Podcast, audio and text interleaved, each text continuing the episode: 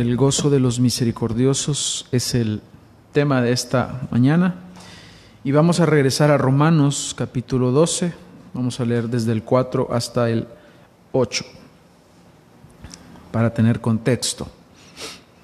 Estamos, estas semanas atrás, hemos estado estudiando los dones y de tres listas que menciona el apóstol Pablo, esta es una de ellas, los dones del Espíritu Santo, dones espirituales.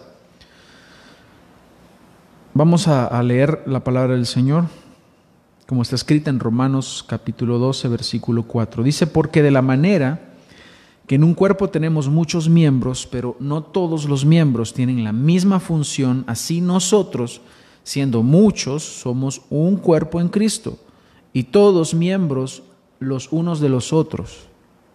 De manera que teniendo diferentes dones, según la gracia que nos es dada, si el de profecía, úsese conforme a la medida de la fe, o si de servicio, en servir, o el que enseña, en la enseñanza, el que exhorta, en la exhortación, el que reparte con liberalidad, el que preside con solicitud, el que hace misericordia con alegría.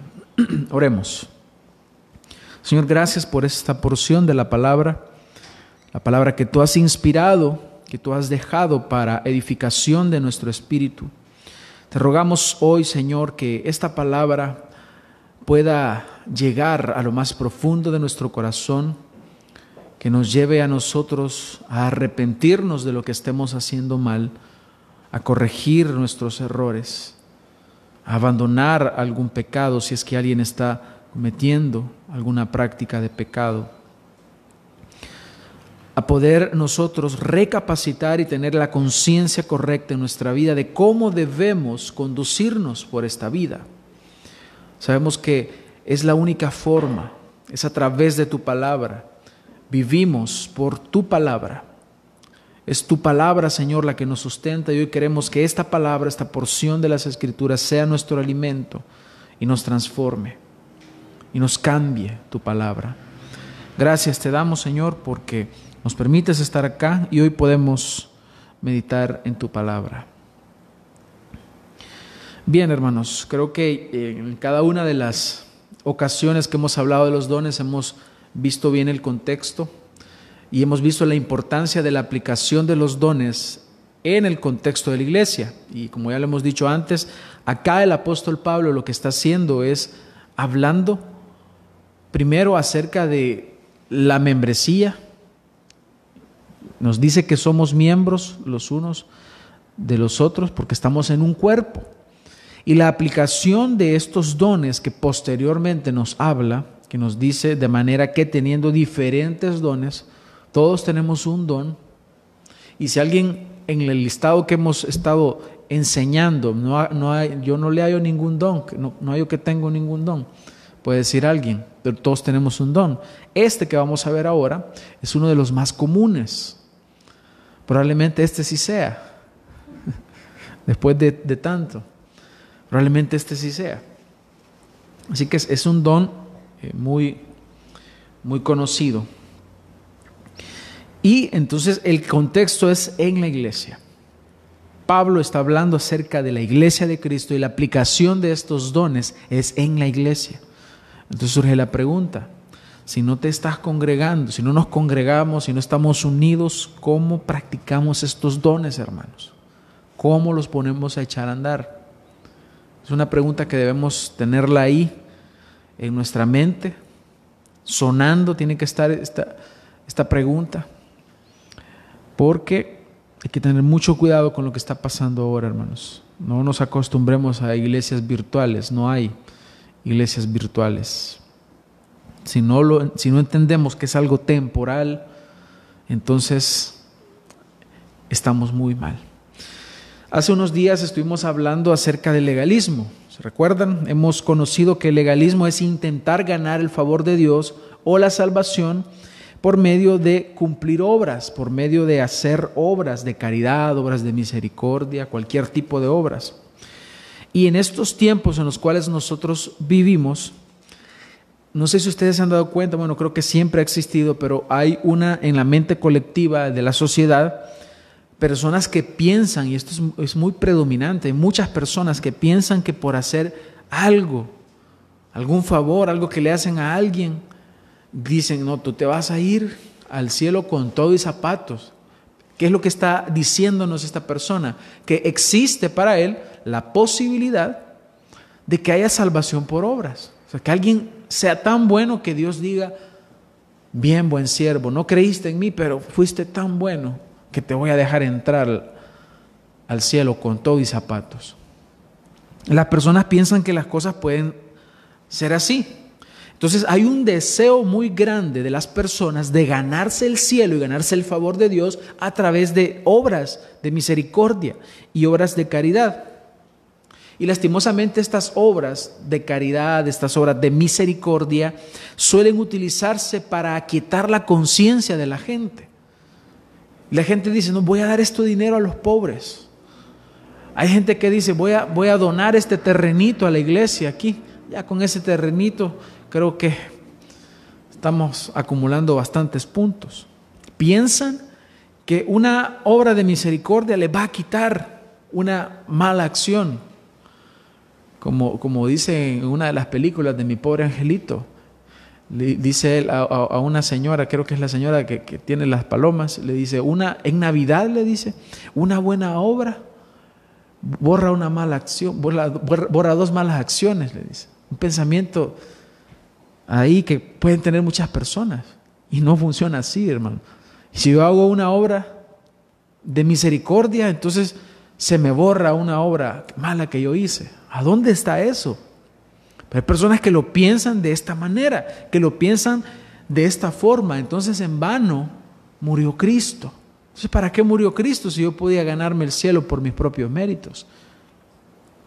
Estas obras son usadas para aparentemente ganar méritos. Hoy en día, ante la situación que vivimos, es muy evidente eh, que hay, organizaciones que se están movilizando, personas que se están movilizando con comida, con víveres, con colchonetas, con ropa, que están llevando alimentos, ayudas a los necesitados, y lo, eso no está mal, eso no está mal.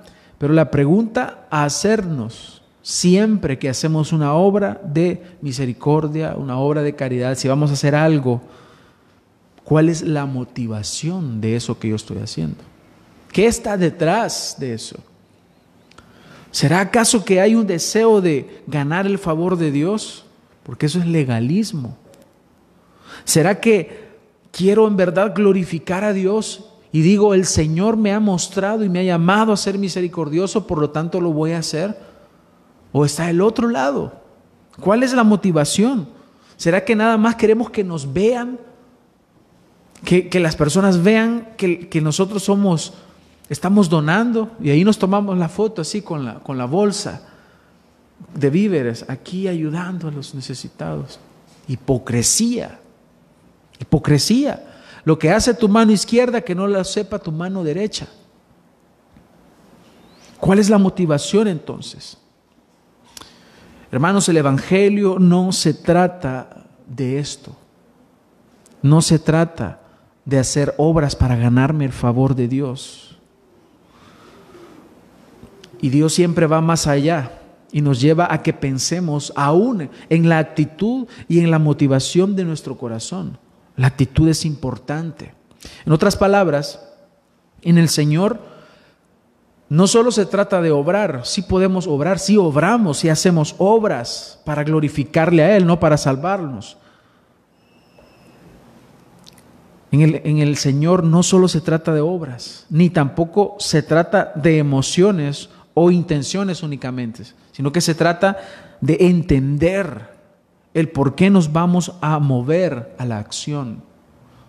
Se trata de amor, se trata de la excelencia.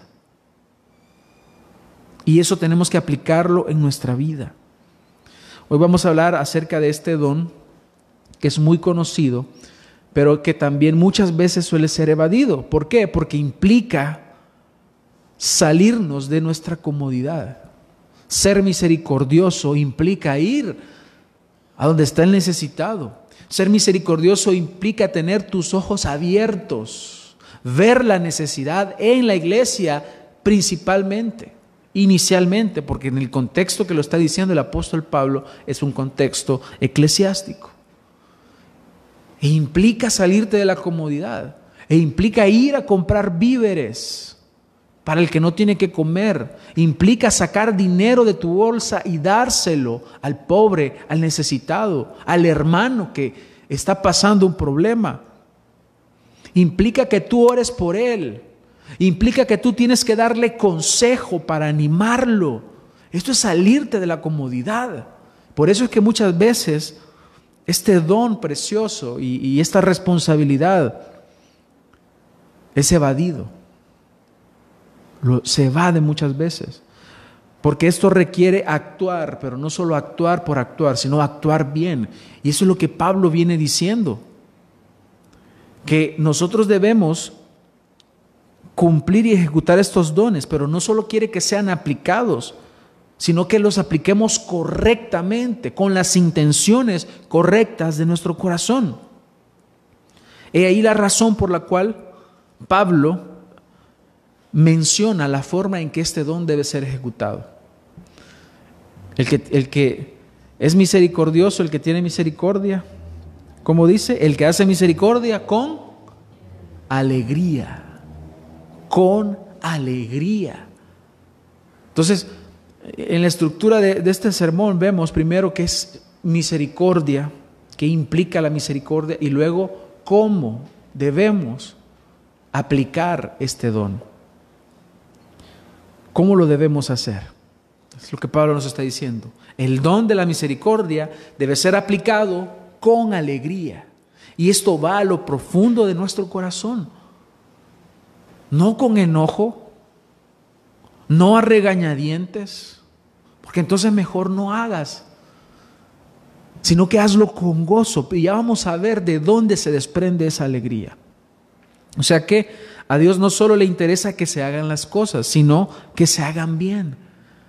Por, porque es para su gloria, debe ser hecho con excelencia. Dios no va a estar contento jamás con servicios mediocres, hechos a la iglesia, hechos al hermano, aquel que Él compró con su sangre. Él no va a estar satisfecho con la aplicación de un don de forma mediocre. Así que como el primer encabezado, hablemos de qué es la misericordia, qué es el don de misericordia. Es el don de mostrar, eh, ese es, perdón, es la capacidad dirigida por el Espíritu Santo de manifestar en forma práctica, compasiva y alegremente el amor hacia los miembros del cuerpo de Cristo que están necesitados. Es esa capacidad que nos da el Espíritu Santo, de que nosotros mostremos y manifestemos esa compasión como la que Cristo mostró hacia nosotros, pero hacerlo alegremente. Y necesidades siempre habrán en la iglesia. Siempre habrá un hermano allí que está necesitando algo. Siempre habrán enfermos, siempre habrán pobres, siempre habrán necesitados. El verbo que se traduce del griego se traduce como tener piedad. Es decir, implica mostrar un amable favor hacia la persona. Por eso es que toda aquella persona que tiene este don es una persona que observa, que identifica las necesidades y las suple, y las suple con gozo. Es movido a tener misericordia, es movido a tener piedad, a tener compasión. Y sabe que al ver esa necesidad, Él tiene que hacer algo al respecto. No se va a quedar así. Son personas que el Espíritu Santo los hace más sensibles a esas necesidades. Por eso es que para que tú seas misericordioso, debes ver con ojos de compasión. Y es extraño, pero sucede. Cuando digo es extraño no me refiero a que casi no sucede, sino que no debería suceder. Pero muchas veces los hijos de Dios cierran sus ojos para no ver esas necesidades. Y eso es algo que no puede estar sucediendo dentro de la iglesia. Por eso es que para ser misericordioso debes ver con ojos de compasión. Hay personas que tienen la necesidad enfrente, pero se hacen los locos. Porque yo estoy bien, porque yo tengo salud, porque yo tengo dinero, porque yo tengo casa, porque yo tengo trabajo. Piensan que entonces todo está bien. Cierran sus ojos a las necesidades. Otro teólogo dice que la misericordia es cuando la buena voluntad para con los miserables y afligidos se une con el deseo de aliviarlos. Está el deseo de aliviarlos. Pero hay una buena voluntad de hacer, de obrar, de tener a bien movernos a suplir esas necesidades. Por eso es que la piedra de tropiezo para el egoísmo, para eh, la misericordia, se llama egoísmo. La piedra de tropiezo para la misericordia se llama egoísmo. Es estar pensando solo en mí. Ay, Cristo me salvó a mí. Soy salvo. Gracias al Señor, todo está bien conmigo y los demás. Y las necesidades que tienes enfrente, ¿qué sucede con ellas? Creemos que como todo marcha bien con nosotros, entonces todo estará bien con los demás, todo estará bien en la iglesia, todo estará bien en el mundo. Me gusta mucho la aplicación que da David respecto a la misericordia. En el Salmo 103, versículo 10 dice, no ha hecho con nosotros conforme a nuestras iniquidades ni nos ha pagado conforme a nuestros pecados. Porque como la altura de los cielos sobre la tierra, engrandeció su misericordia sobre los que le temen. Su misericordia es inmensa. Entonces, ¿qué es, qué es lo que qué significa para David o qué nos muestra David en este texto? Para él, ¿qué es misericordia? La misericordia para Él es que no ha hecho con nosotros conforme a nuestras iniquidades. Es decir, no nos ha dado lo que nos merecíamos. ¿Qué es lo que tú te mereces? El castigo. El castigo es lo que nosotros nos merecemos porque somos pecadores. Pero a cambio Él no, no nos ha pagado conforme a nuestros pecados. Eso es misericordia. Esa es la misericordia de Dios. Ya vamos a ver más de la misericordia de Dios. Así que la palabra cuando nos habla de la misericordia de Dios, nos dice que no nos ha dado lo que merecemos, sino que nos ha dado lo que no nos merecemos. Y acá nosotros podemos establecer con esta verdad una diferencia entre gracia y misericordia. La gracia es cuando tú recibes lo que no te mereces. Y la misericordia es no recibir lo que sí te mereces. Mereces el castigo, merezco el castigo, merezco la condenación eterna, pero no la he recibido. Eso es misericordia. A cambio, el Señor me ha dado vida eterna y una herencia incorruptible. Eso es gracia. Por gracia he sido salvado. Así que es momento de llegar al entendimiento de lo que en realidad merecemos, es el infierno por cuanto todos somos transgresores de la ley de Dios. Entonces ninguna persona que recibe el favor de alguna obra de misericordia la recibe porque la merezca, sino porque Dios es misericordioso. ¿Qué es lo que nos dice Santiago 1.17? Toda buena dádiva y todo don perfecto desciende de lo alto del Padre de las Luces, en el cual no hay mudanza ni sombra de variación. Todo lo bueno que recibimos, lo recibimos por misericordia. Entonces, ¿qué es lo que merecemos, hermanos? El castigo. Por eso, tengamos cuidado con aquella frase que nos dicen en los restaurantes, permítanos servirles como usted se merece. Porque lo que merecemos, mejor digámosle, no, porque lo que, lo que yo merezco es que me tire la comida. que me tire el refresco. ¿Por qué? Porque soy malo. Soy malo por naturaleza. Peco y merezco el castigo de Dios. Así que si nos sirvieran como nos merecemos, entonces nos tocara esta desdicha. Porque sin Cristo solo somos criminales, transgresores de la ley de Dios. Ahora, ¿cómo funciona entonces la misericordia de Dios? La mejor forma de practicar la misericordia es aprendiendo de nuestro Dios, porque Él es ampliamente misericordioso. Por eso tú estás acá, porque Él es misericordioso.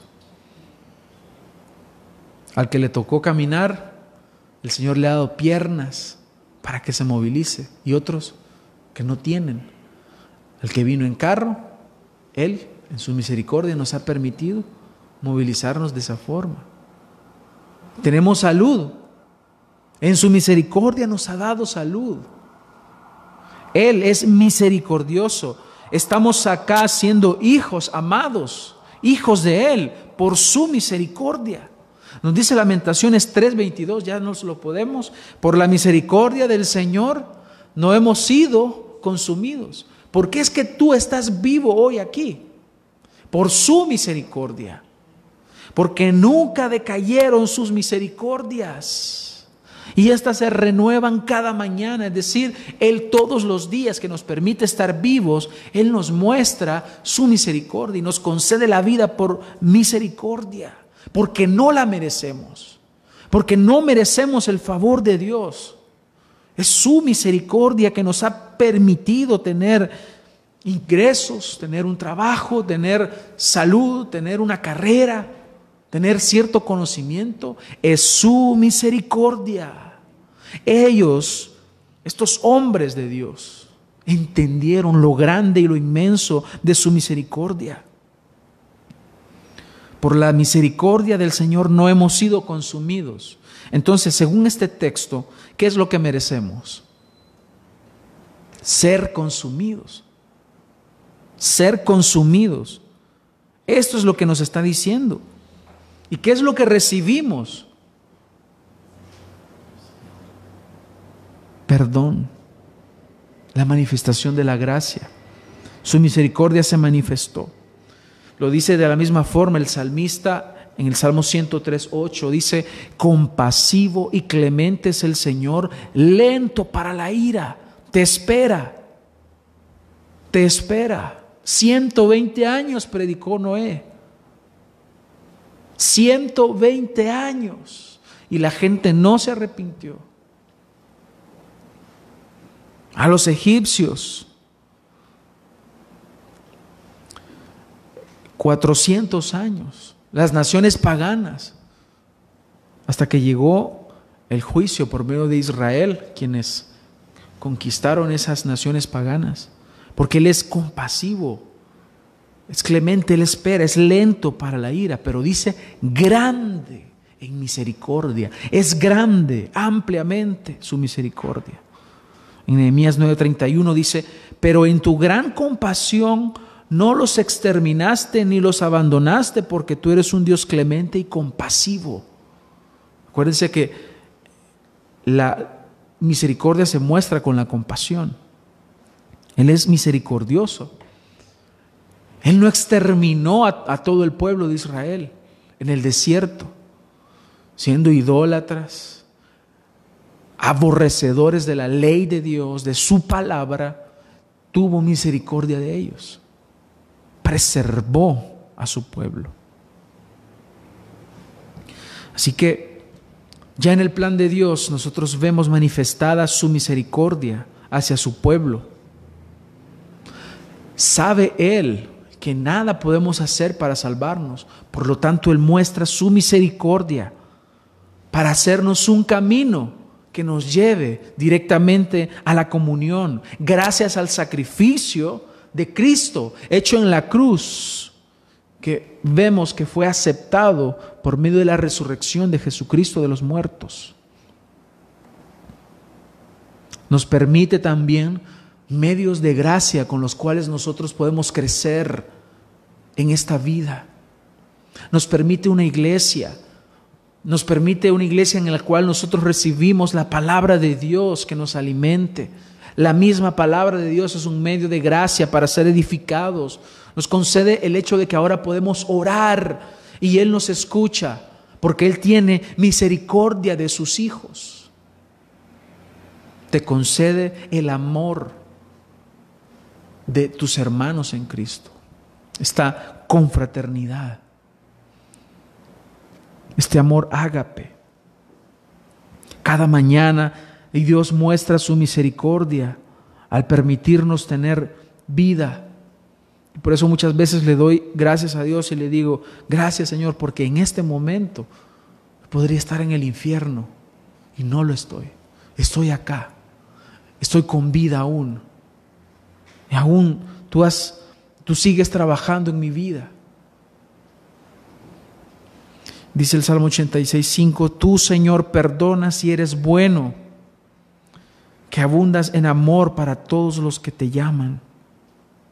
Efesios 2.4 dice, pero debido a su gran amor por nosotros, Dios que es rico en misericordia, nos hizo vivir con Cristo, aun cuando estábamos muertos en transgresiones.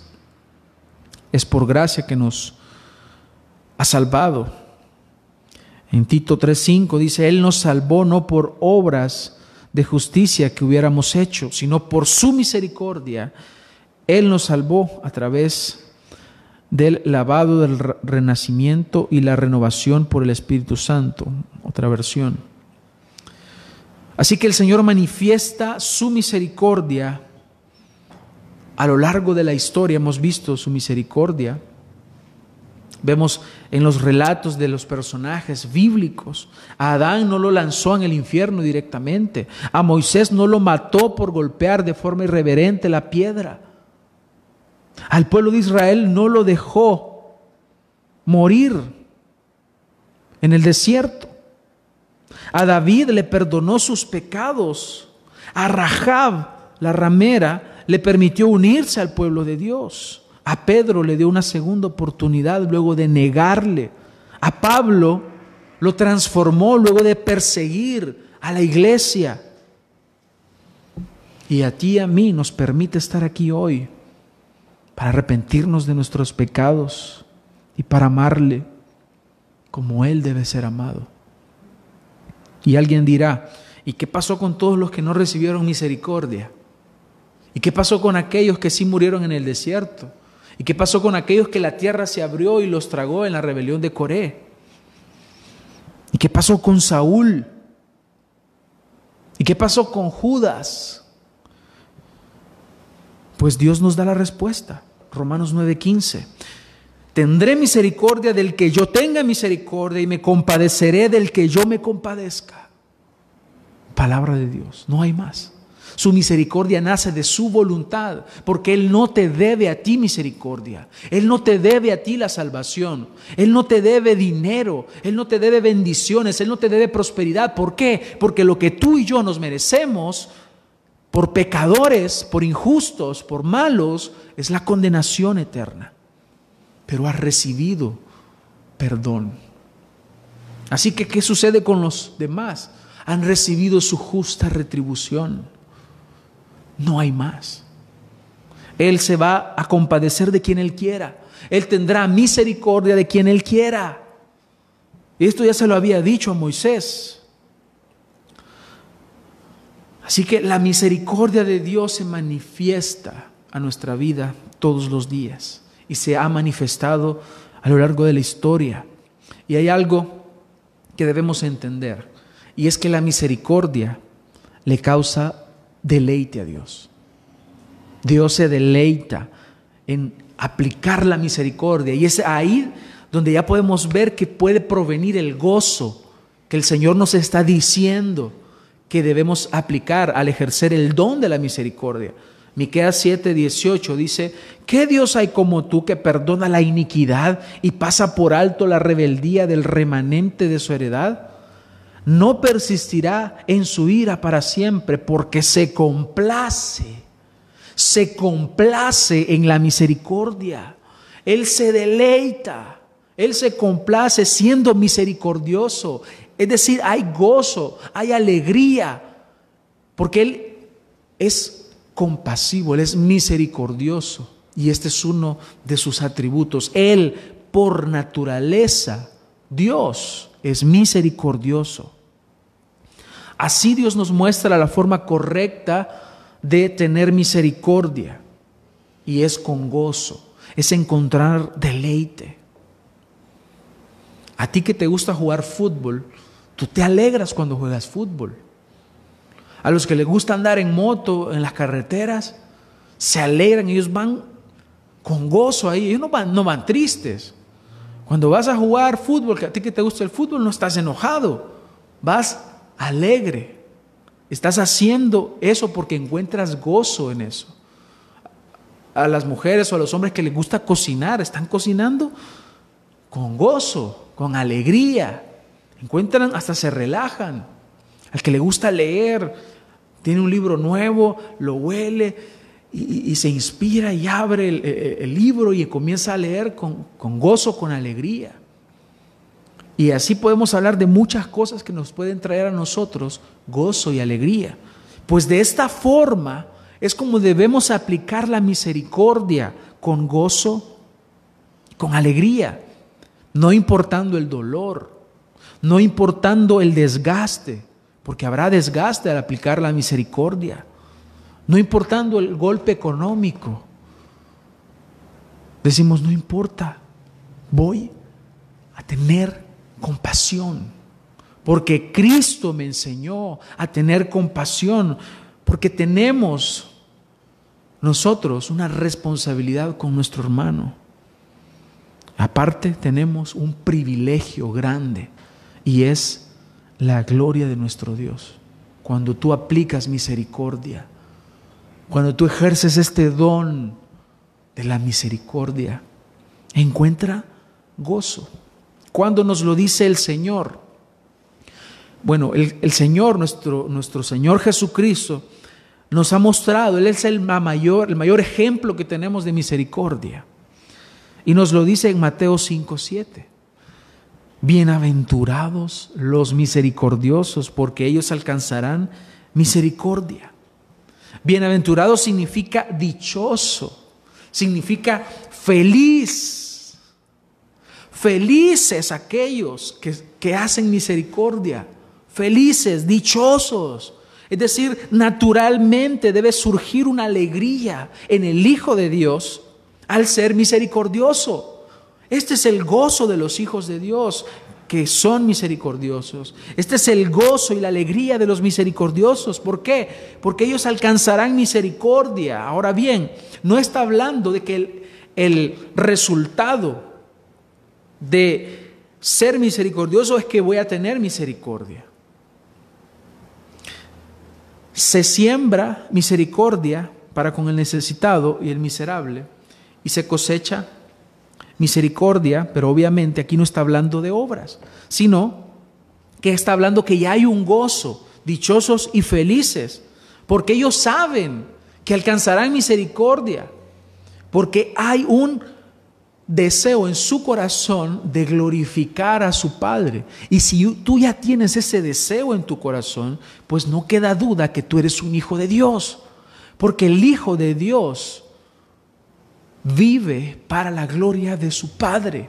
Entonces, el que es misericordioso es feliz, porque sabe que alcanzará misericordia, porque sabe que en el día final resultará victorioso, porque sabe que si muere hoy le espera la gloria de su Padre, porque sabe que estará eternamente con su Señor.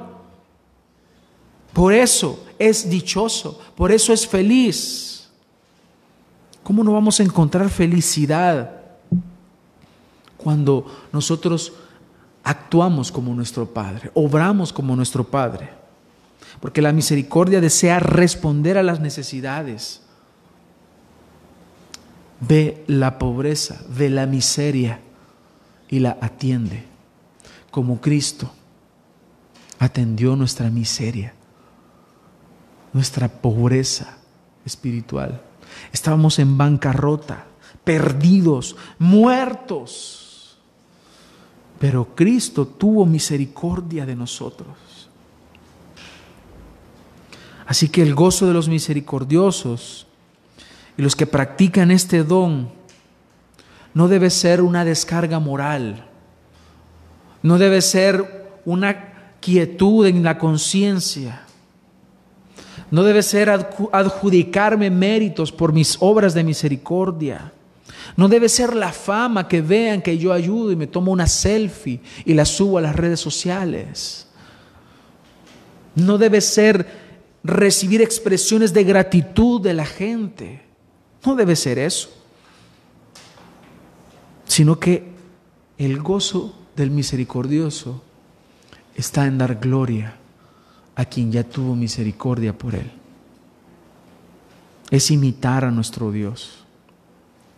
En Efesios 5.1 dice, sed imitadores de Dios como hijos amados. Como hijos amados, naturalmente el Hijo de Dios buscará imitar a su Padre. Así que, hermanos, apliquemos este don de misericordia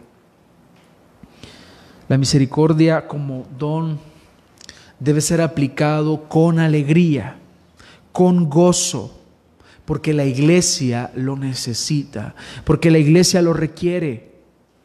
Por eso es que el Señor nos ha dejado este medio de gracia, los dones.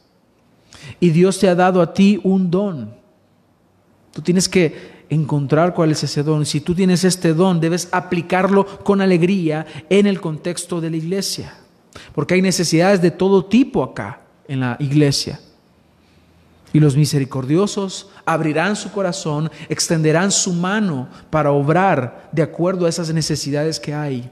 No retraen su corazón y su mano, sino que obran.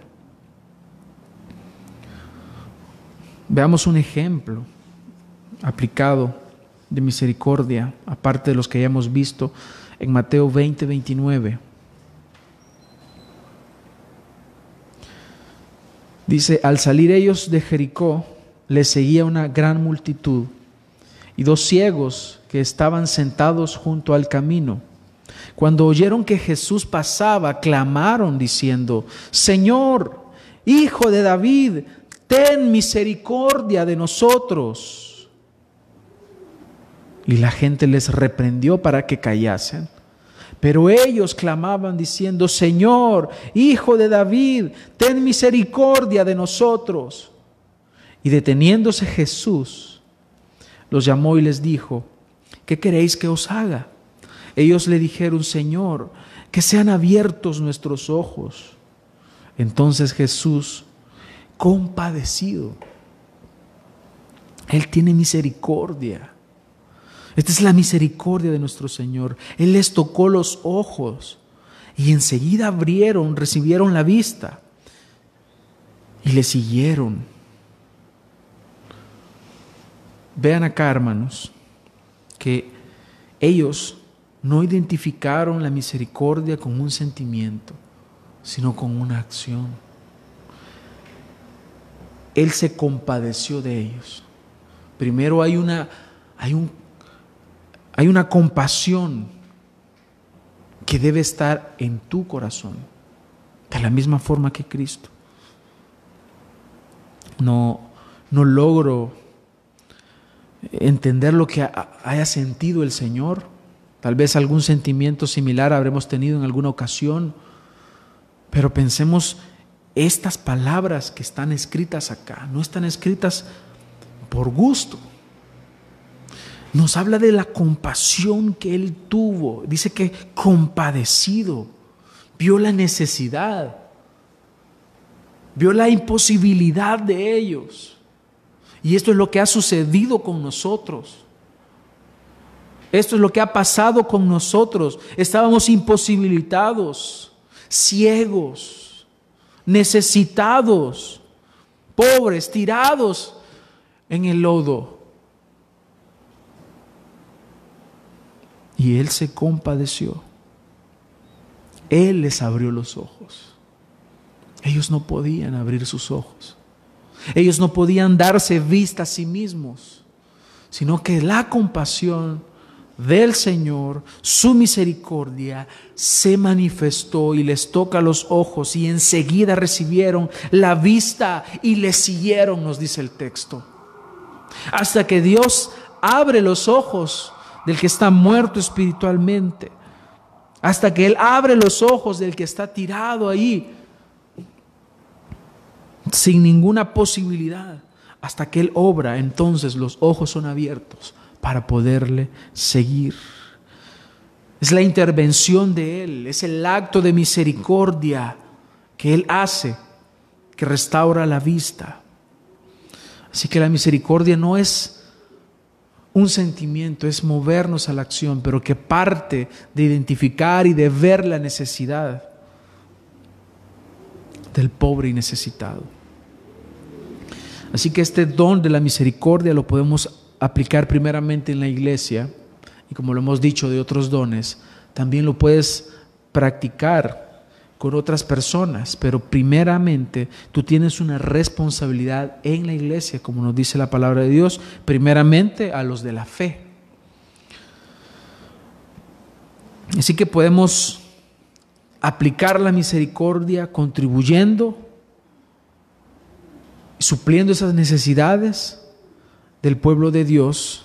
La Biblia nos dice que los primeros creyentes mostraban misericordia, algunos de ellos llegaban al punto de vender sus propiedades y traer parte de ese dinero o el dinero completo de sus propiedades para suplir las necesidades de la iglesia, porque había pobreza, habían personas que no tenían ingresos, que no tenían comida, se movieron a misericordia y lo hicieron.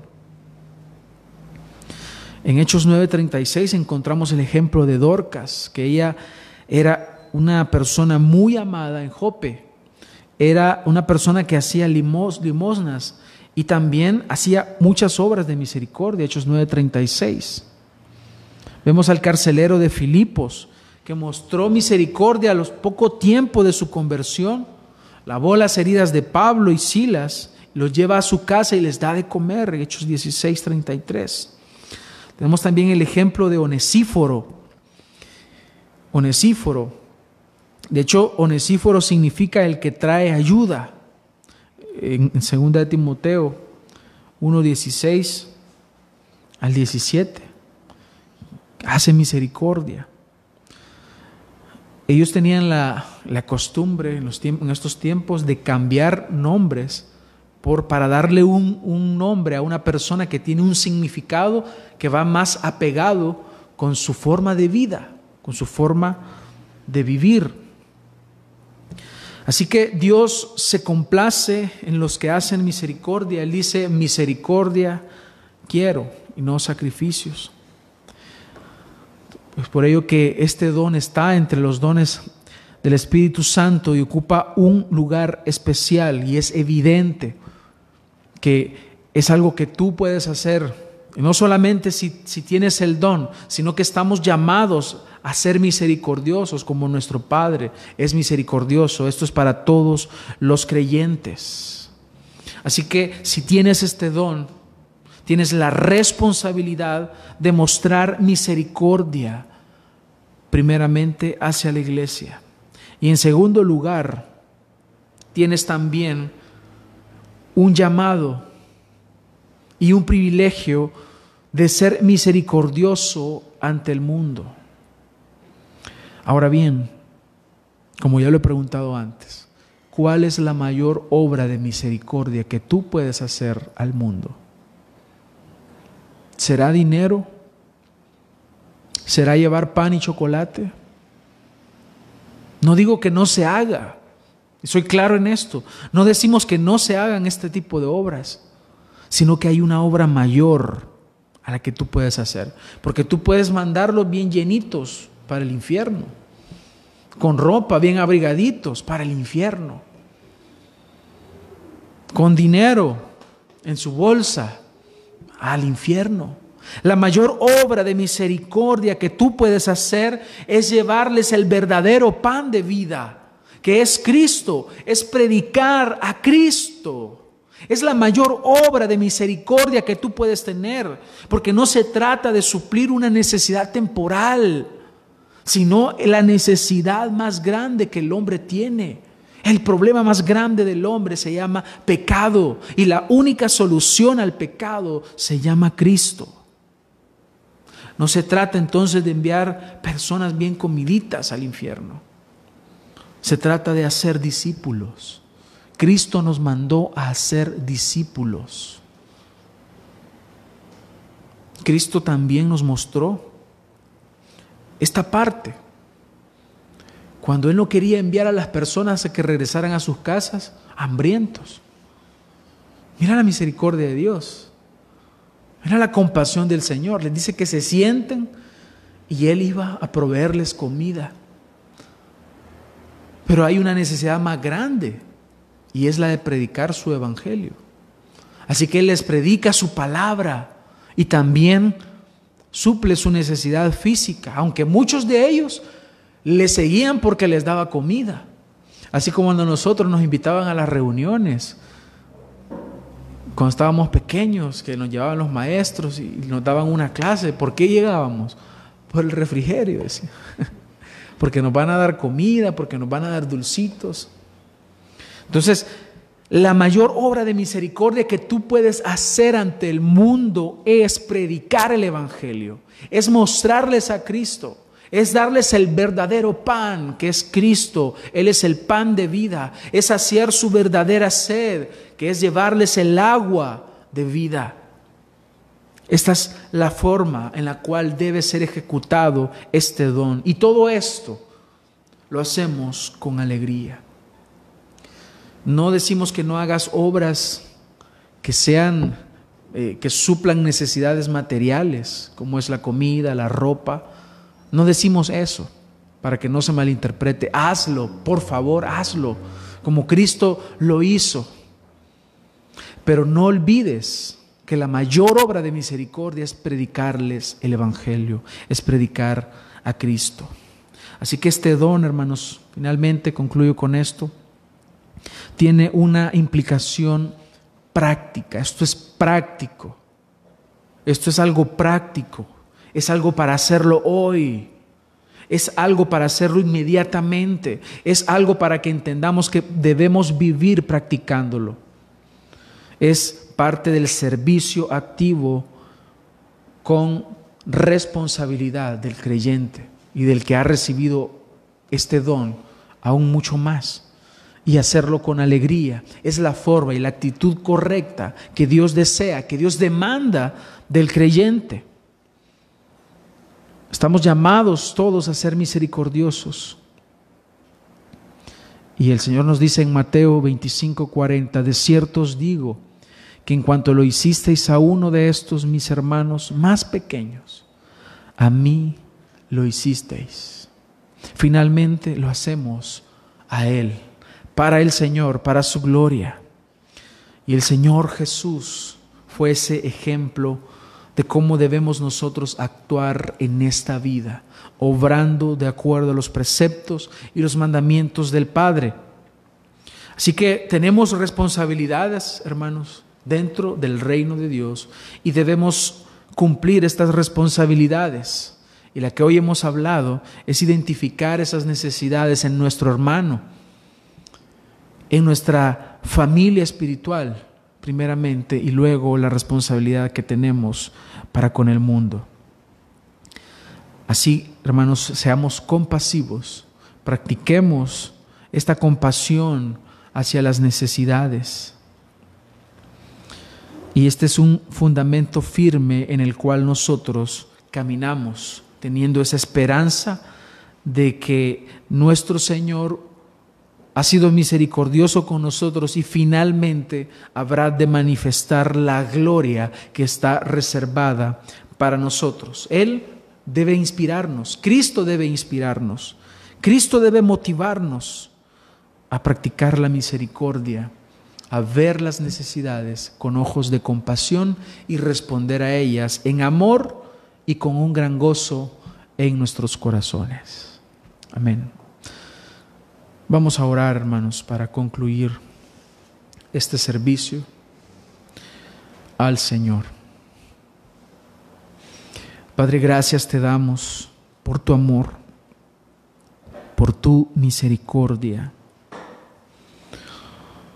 Gracias te damos por la obra que has hecho, que no la merecemos, pero tú voluntariamente, tú en tu deseo, has querido darnos a nosotros algo que no merecíamos y no nos has dado lo que sí merecíamos.